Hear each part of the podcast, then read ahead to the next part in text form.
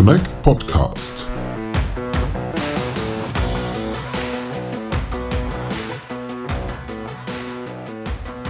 Hello and welcome to our Connect podcast. My name is Lennart Holtkemper from Connect, and today's episode we are recording at the Connect Conference 2022 in Dresden.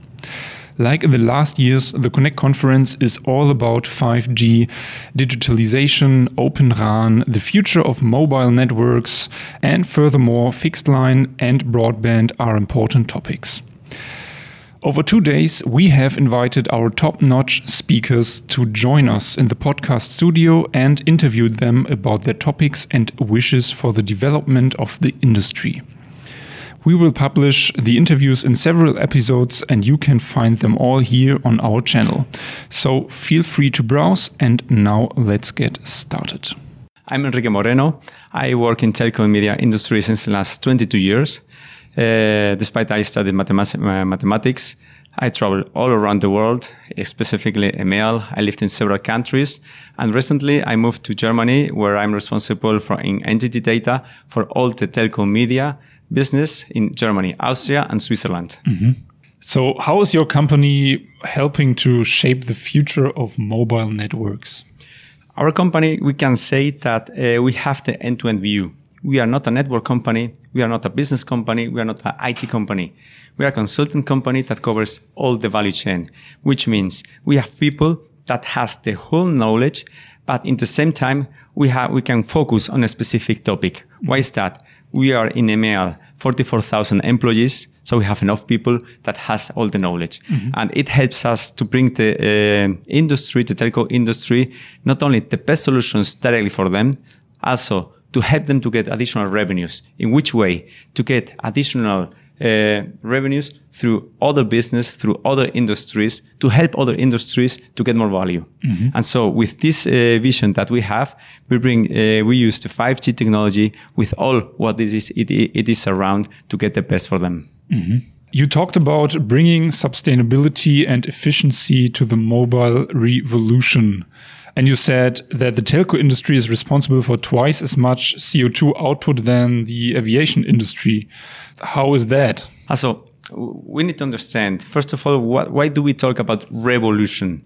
It's not anymore an evolution. It's a game changer that we have with a new technology that helps us to bring new services such as metaverse, such mm. as digital twins, such uh, AI, cloud computing, cloud edge, everything put together and with that, you need a lot of 5G deployment in order to get a real, real time with all this data moving all around these devices and all this analysis.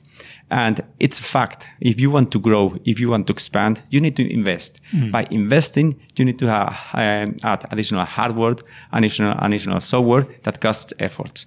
But there's a fact that we need the telecommunication, uh, telecommunications to live. What we can do, what we must do is care care a lot on how do we do the things to reduce the emissions that we have, to reduce the effort that we have to do, to reduce the effort that other industry also has to use in their productivity model. And we can be a really, uh, a really good player in that. So there's a fact. Uh, we as industry are responsible for a huge of emission. Uh, but we can change that. And that's the way and, and that matters. We know we, we have to think on how do we do the things and also on what the result is. But not only uh, the result matters it results also it matters also the how. So have you an example for us? How do we change that um, that we have so much yeah, co2 emissions? Yeah absolutely.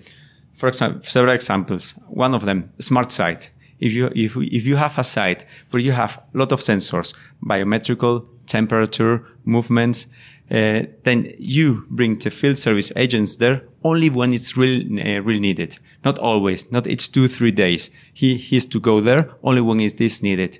The air conditioner, you can put that really when the computer needs uh, cooling. If not, you don't have to put that on. If you have to have some, some, someone on site with VR devices, you can have, have him five minutes, 10 minutes, mm. not two hours as today. And I'm not talking about theoretical. I'm not talking about science fictions. I'm talking about some POCs that already some tower companies are already implemented with very success. And that's just one example of many. Okay. Have you an yeah example for us for for whom do you do you work? Yeah, luckily we work for all the big players on the industry. If I have to put examples here in Germany, we work for Deutsche Telekom, Vodafone, Telefonica, Sky, United Internet. So we have a lot of examples here, only only here in Germany, and we are an international company. Mm. The, good, the good point is that we can bring the uh, right use cases that are already proven. For example, one thing that we have to learn from Japan, we are a Japanese uh, company, uh, is that uh, Docomo, NTT East, uh, NTT West, they are way forward from us. Uh, and we have a lot, of a lot to a lot to learn from that. We can bring that knowledge. We are bringing that knowledge, so we are one step ahead of other competitors. Okay. So, for you personally, what is the importance of 5G? That again, 20 years later, we can say that the te uh, telco uh, companies, maybe not anymore telco, technology telco companies are again on top. 20 years ago, when we talk about 3G, about the telco companies, we always said, all right, the telco companies are the best at the best. Mm. In the last years, it's not so uh, for the people, for the young people especially, telco. It's an utility, it's banking, insurance, whatever. But now we are the player that can put some driver changing on the society. In the moment that we talk about, and now theoretically about metaverse, digital twins, there are topics that eh, are already on, on the market with some concrete uh, cases. But uh, the good point here is that in not too many years, in two, three years, we, we will use this kind of technology in a direct way. It's nothing that I, we are going to hear about. And it's only possible thanks to telco uh, deployment, telco network deployment together with all the services that they will control not any longer or not always the OTT companies. Mm. In the moment you have access to the edge computing, in the moment you have the cloud, in the moment you put the AI, putting all, joining all the dots, you can have again the uh, main situation there.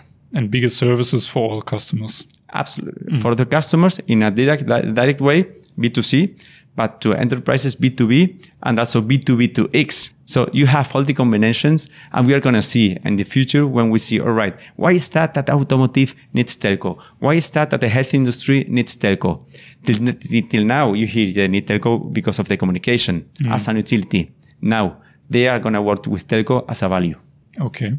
So what would be your wish for the industry for the next two to five years, maybe?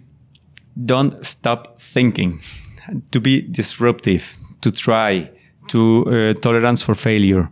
I think the most important part is to be open to think on about new things on how to do uh, how to do the things, new ways. And uh, it's important to keep in that way. Just I don't want to hear that five uh, five years later, other players came up and took the piece of cake uh, of the 5G.